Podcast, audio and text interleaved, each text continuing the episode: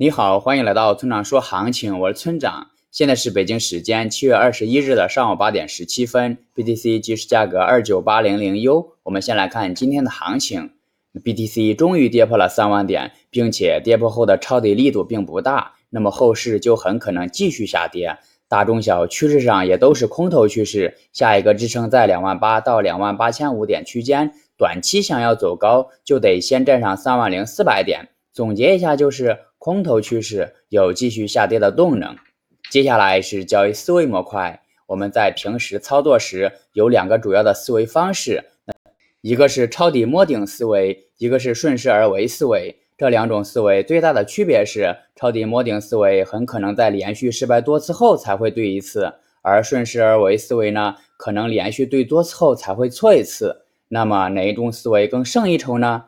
根据我的经验。在大结构上顺势而为，在小结构上抄底摸顶的胜率更高，这也是我们之前讲过的顺大逆小策略。